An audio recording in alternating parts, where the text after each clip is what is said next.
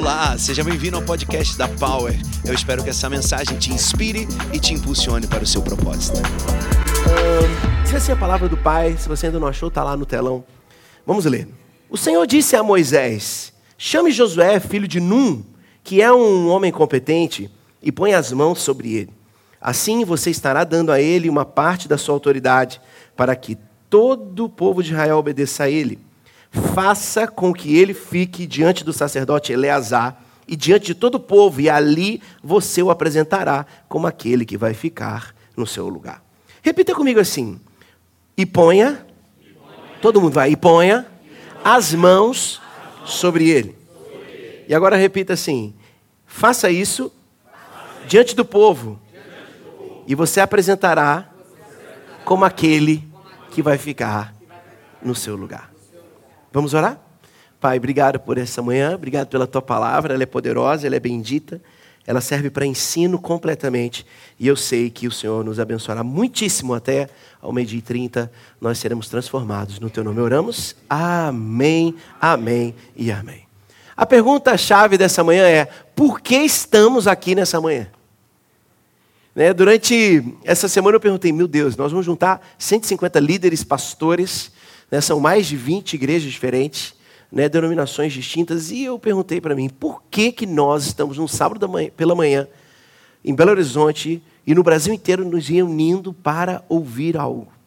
E eu pensei, eu creio que quando nós ouvimos coisas novas, nós ficamos mais inteligentes. Eu creio que nós somos desafiados e colocados em desafios onde nós não ainda passamos, nós vamos criando novas sinapses, sinapses nossa mente vai expandindo. Né? Pode ser que segunda-feira você fale assim: Uau, eu nunca pensei sobre isso e hoje está tão simples na minha cabeça. Porque você se expôs a um novo. A verdade é: o mundo muda, as pessoas mudam, mudam, a igreja muda, a tecnologia muda toda hora. Eu, durante anos, fui executivo numa companhia, em duas companhias de telefonia móvel. E era impressionante, porque todo dia a telefonia celular mudava. Eu lembro que eu entrei e o pedido era: venda pré-pago. Alguém já teve pré-pago aqui? E depois fala: não, não, pré-pago não presta, agora é pós-pago. E quando eu estava me preparando para vender pós-pago, não, não, agora a gente tem que vender dados. Eu falei, e eu que vim do mercado de petróleo, que é um mercado super estável, né?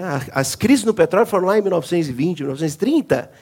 Eu tinha que todo dia me movimentar e mudar e me expor ao novo.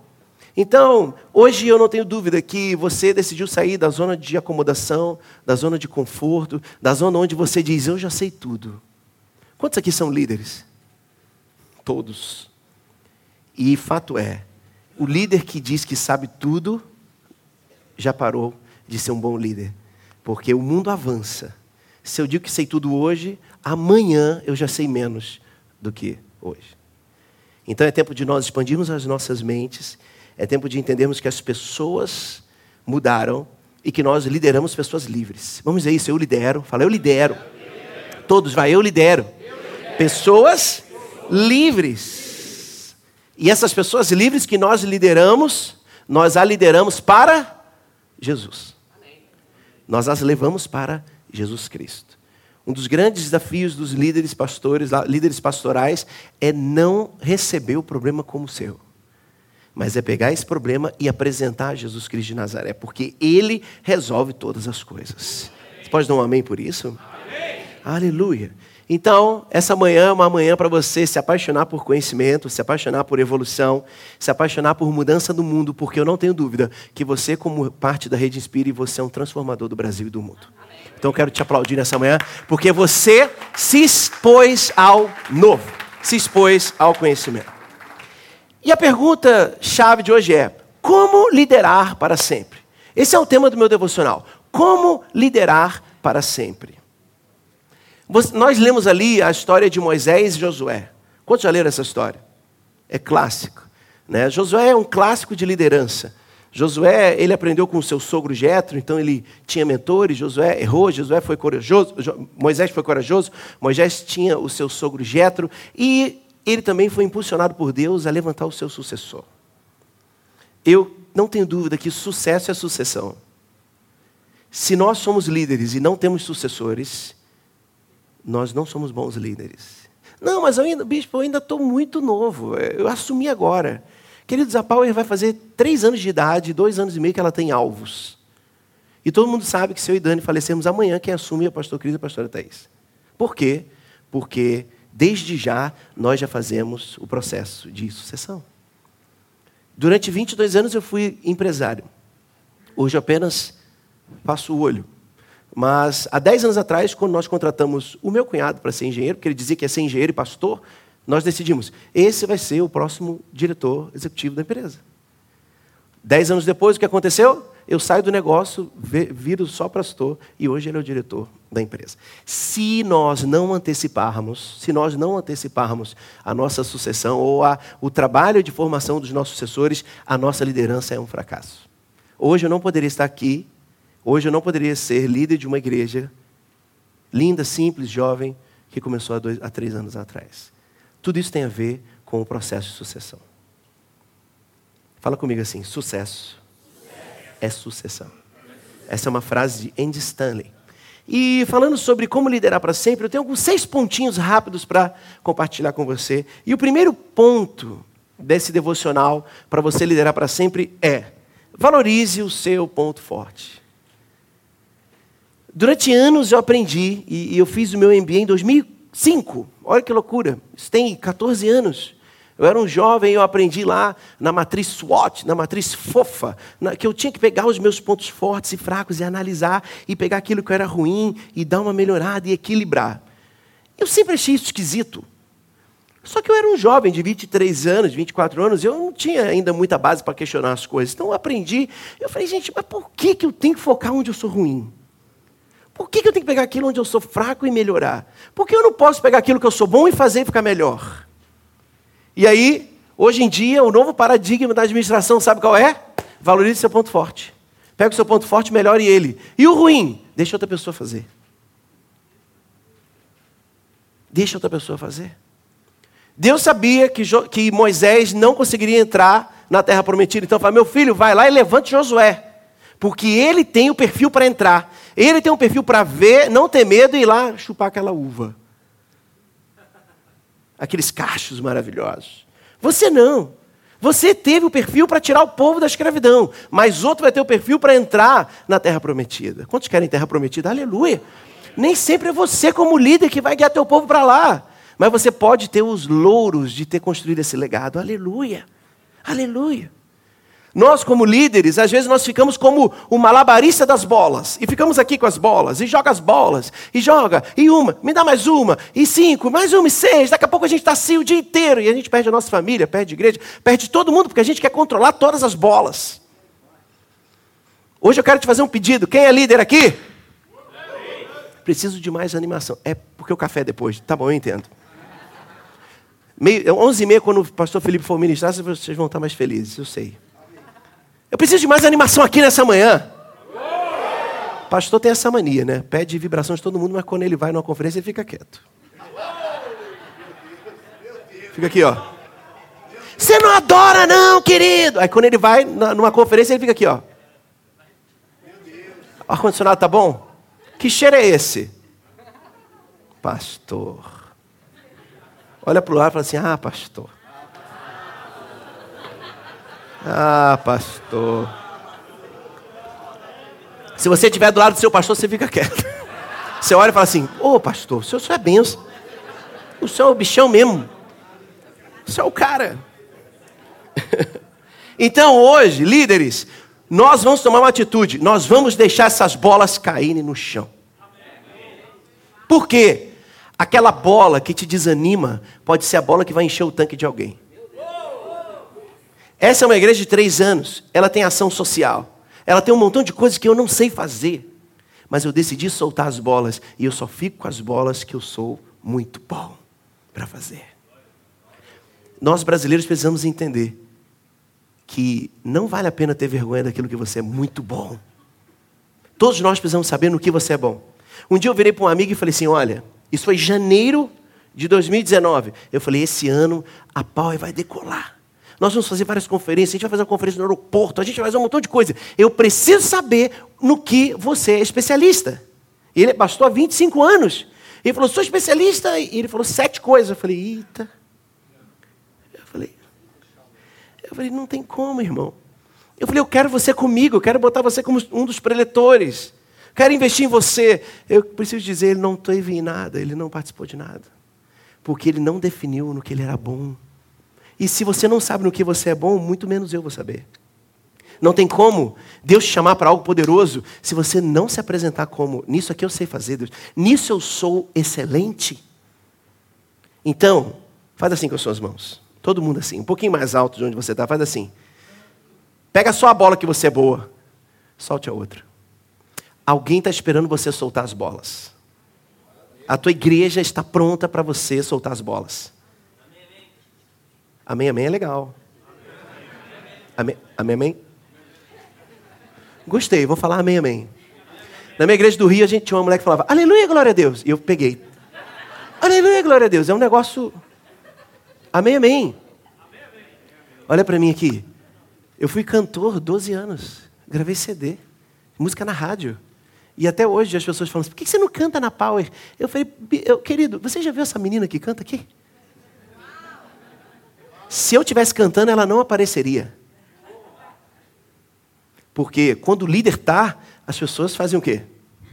Eu vou seguir meu líder. Então hoje é dia de você soltar as bolas. Fale comigo assim: hoje eu vou valorizar o meu ponto forte e vou soltar as bolas. Bicho, mas eu não sei nem quem eu sou. Vai fazer uma análise comportamental, faz uma análise de personalidade, você vai descobrir quem você é. Dois, haja com determinação. Dois, haja com determinação. Um líder nem sempre é o melhor mas ele é sempre o primeiro a dar o passo de coragem. Sempre falaram para mim que eu era um poço de grosseria. Tem alguém que se parece comigo aqui? Não, levante a mão. E quando eu me torno pastor e Deus põe no meu colo a igreja, eu falo assim: como que eu vou ser, como eu vou ser líder se eu sou grosso e arrogante, petulante? Não tem como, não combina com um líder cristão. Se não combinava com um líder de business, imagina com um líder da igreja. E falava comigo assim: você não está nem aí para as pessoas que têm necessidade. Eu falei: é, é verdade. Aí eu fui procurar no Brasil pessoas que fossem nesse sentido. Aí eu fui lá na igreja do amor, para pegar um pouco do amor. E aí eu fui lá na igreja Reviver, em Santa Catarina, para aprender as ações sociais, já que as ações sociais da cidade e do Estado estão nas mãos de uma igreja. Eu perguntei para esse pastor: como que você tem esse amor todo? Ele falou assim: Eu sofri tudo isso, e tudo aquilo que eu sofri, eu transformei em algo para retribuir a sociedade de forma diferente. E aí eu saí de lá chorando, liguei para Dani, peguei um carnê da ação social, claro, né? Não um carnê, para me redimir aqui. Liguei para Dani e falei: Dani, pode voltar com a tua ONG. Porque eu era tão insensível que até a ONG que a Dani fundou, mandei fechar. Uma ONG que já atendia já 80 e poucas crianças. Essa menina aqui ó, participou da ONG. E hoje ela é uma fotógrafa profissional.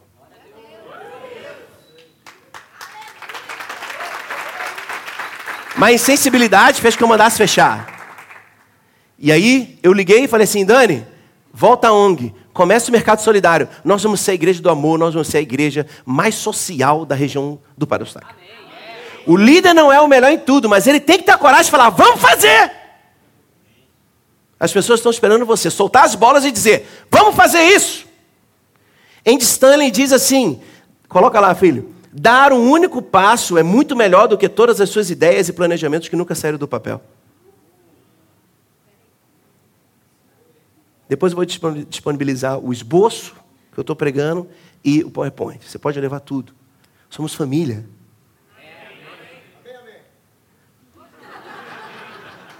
Que, você achou disso, Kátia? A gente quer mais esse expansivo. O que você achou desse amém, amém? É brega, é legal? É legal. Eu gostei também.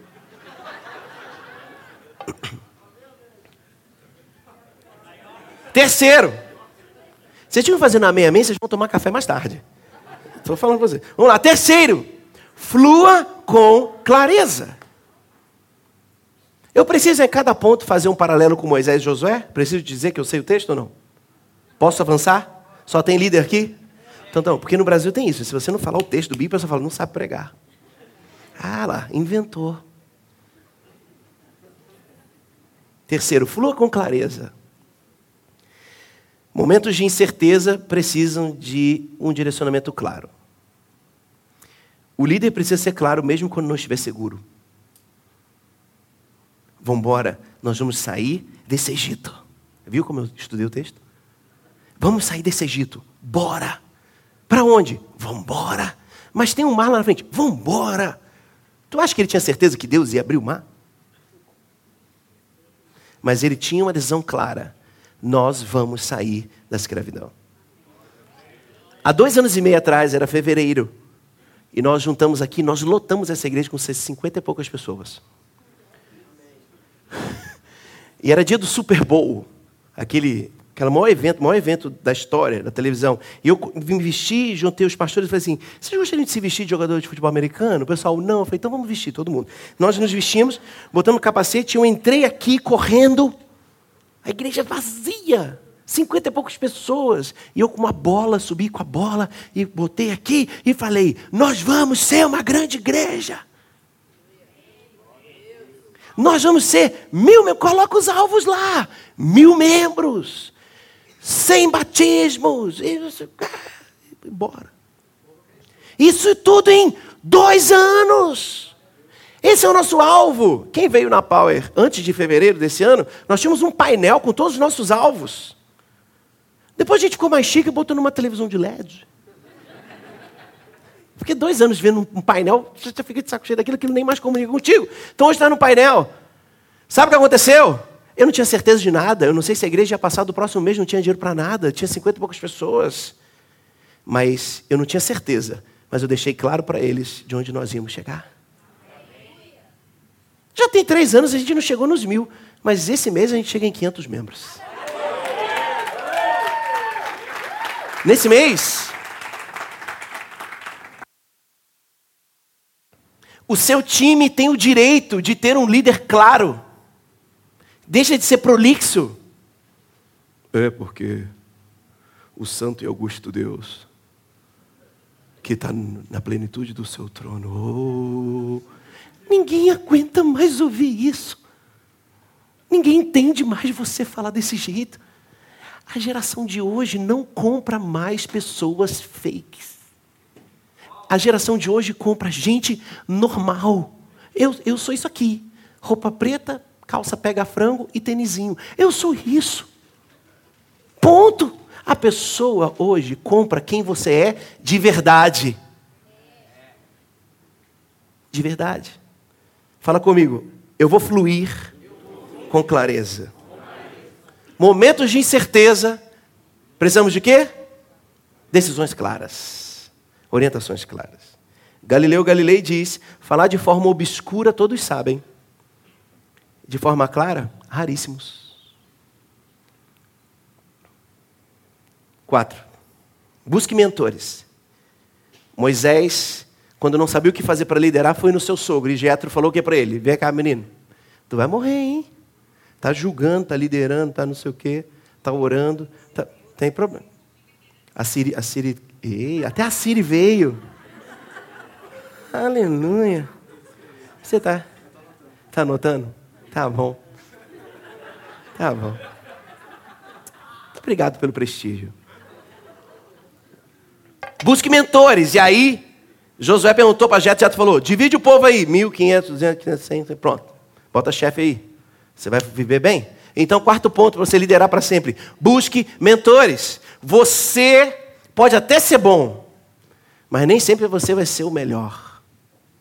Você pode até ser o melhor de todos que você convive, mas nem sempre você vai cumprir o seu propósito sendo o melhor de todos que você convive. É perceptível, né, pelo meu shape, que eu fui um atleta. Eu fui, mas fui um atleta de atletismo. E eu corria 4 por 100 e 100 metros rasos. Uau, tremendo, né? Participei de campeonato estadual e teve uma vez que o meu revezamento ganhou. E a gente deu uma volta lá no, no Maracanã e que campeão, não sei o quê. Só que tinha a segunda bateria. A segunda bateria, o povo era tão bom que o oitavo lugar da primeira da segunda bateria correu mais rápido do que o meu time.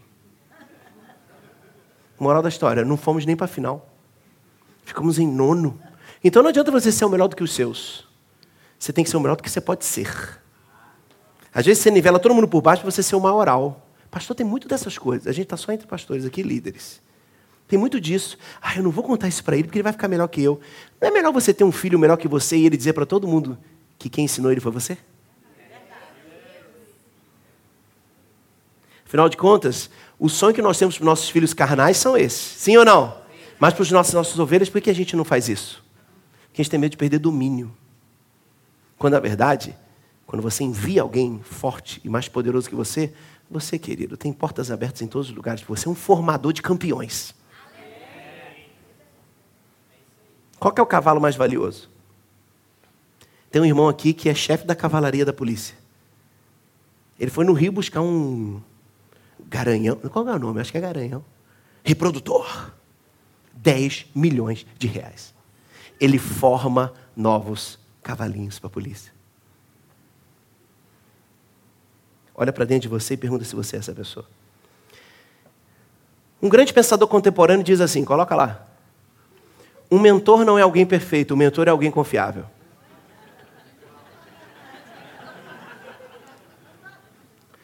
Às vezes você está procurando alguém perfeito e Deus está querendo só botar alguém confiável do teu lado. Às vezes você é um mestre em descobrir os erros dos outros.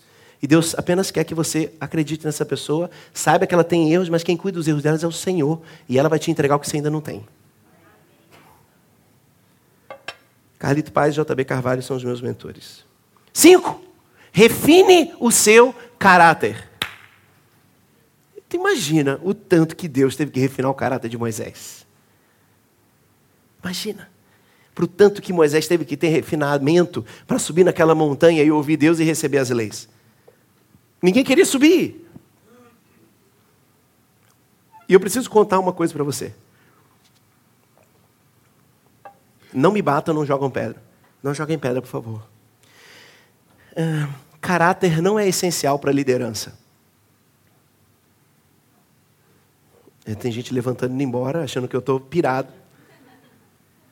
Caráter não é essencial para a liderança. É, Hitler era um líder? Fidel? Stalin?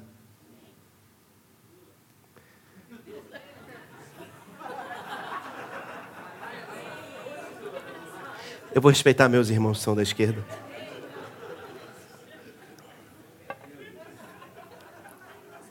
Caráter não é essencial para uma liderança. Mas se você não tiver caráter, não vai valer a pena te seguir. Você pode ser um líder. E aí depois a gente corta isso do da, da, no nosso vídeo, por favor. Mas nós temos muitos pastores, picaretas e líderes horrorosos dentro da igreja. E eles têm multidões os seguindo. Então, caráter para liderar, não importa. Só que no final da história, a gente vai saber se valeu a pena te seguir. Ou se todo mundo caiu no buraco com você.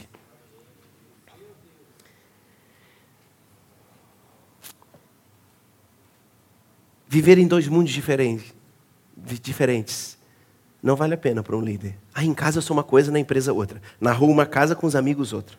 Uma coisa no, no, com os amigos, outra. Com os amigos, uma coisa, com a família, outra coisa. Seja você mesmo. Nessa companhia que eu trabalhei, a gente fez uma campanha interna chamada SVM Projeto SVM, aí todo mundo ficou doido. Fizemos um lançamento, sabe qual era o lançamento? Alugou um hotel. Foi uma coisa maravilhosa para fazer um lançamento. SVM, a gente achou que era o quê? Mas uma nova tecnologia. Já tinha TDMA, CDMA, GPS, GPRS, 3G, mas o quê? SVM, uau! SVM, seja você mesmo.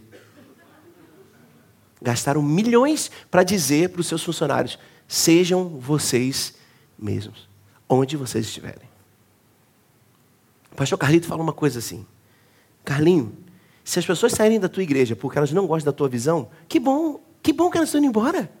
Elas não vão te atrapalhar. Agora, se elas saírem por tua falta de caráter, você precisa rever coisas. Sexto ponto, e a gente encerra para tomar o nosso café. Ou um suco de maracujá para você que está tão nervoso com esse momento.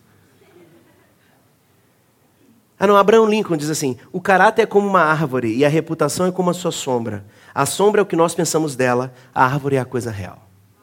Tem gente que só vive de sombra. só de sombra. Ai, que. Nossa, que lindo. É só sombra. Se você chegar, não tem nada, é só sombra. Você não toca, não é real. Sexto ponto que eu quero encerrar. Para você liderar para sempre, você tem que construir um legado. E aí eu encerro com o texto principal. E Deus mandou eh, Moisés colocar a mão sobre Josué e dizer: Esse será o próximo líder. Esse vai liderar vocês. Sexto ponto é: construa o seu legado. A sua liderança somente será para sempre se você deixar um legado em alguém e não uma herança para alguém. Nós nascemos. Num, quem, quem nasceu aqui antes de 2000? Ai, nós nascemos num país terceiro mundo. Sim ou não? Nós nascemos num país miserável. Por mais que você tivesse grana, você estava num país miserável. E nós fomos ensinados ao quê? Ah, eu tenho que jogar na loteria. Eu tenho que trabalhar na Globo. Ou eu tenho que receber uma herança. E tem gente que nunca andou porque estava esperando uma herança de uma tia velha que ia morrer. Que nunca morreu. Você morreu e a tia está viva até hoje. Tem tia que não morre, né, gente? Eu tenho as tias que não morrem. São ad eternum. Só que deixar uma herança para alguém é muito diferente do que deixar um legado em alguém. A preposição em aponta para internalizar, modo de ser, sucessão, causa, algo a ser construído. Isso é legado em você Agora, a preposição para significa algo externo, final, pronto, estabelecido. Você pega e usa, você pega e gasta. Mário Sérgio Cortella diz que a gente não nasceu pronto.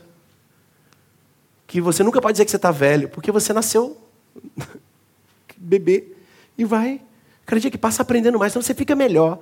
O que fica velho são os produtos, porque eles nascem prontos e eles vão envelhecendo. Você nunca fica pronto.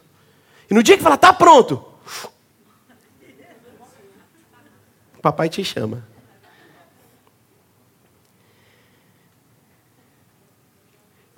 Ok, bispo, você está encerrando isso aí, mas beleza, vou construir um legado em quem? Escolha alguém que acredite em si mesmo, que dependa de Deus, que honre os seus mentores e que ame as pessoas. Se ela não tiver esses quatro pontos, não invista nessa pessoa. Espera ela adquirir. Senão você vai jogar fora o seu legado. Você pode até deixar uma herança para ela, pode ser bacana, mas o que Deus te pede é a construção de legado. Tu imagina o tanto que Josué aprendeu com Moisés? Meu Deus do céu! E Josué foi incrível. Um outro pensador contemporâneo diz assim: coloca lá. Legado é a construção de uma estrada para que outros possam passar de forma segura e mais rápida do que você passou. Sandro Gonzalez.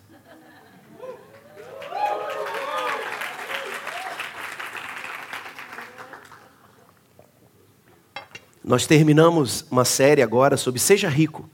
E o último ponto era legado para sempre. E eu pedi meu amigo para fazer um vídeo e ele disse essas palavras por vídeo para a minha igreja inteira. O legado é a construção de uma estrada para que outros possam passar de forma segura e mais rápida do que você passou.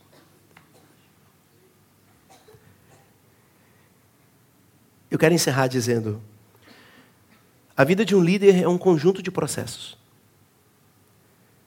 Se você não compreender os processos de Deus para você, dificilmente você vai ter sucesso. Um processo mal realizado é o fracasso do propósito. O processo é o modus operandi de Deus para um líder. O processo é a matéria do sucesso. E entenda os processos tem uma vida poderosa e uma liderança para sempre. Deus te abençoe.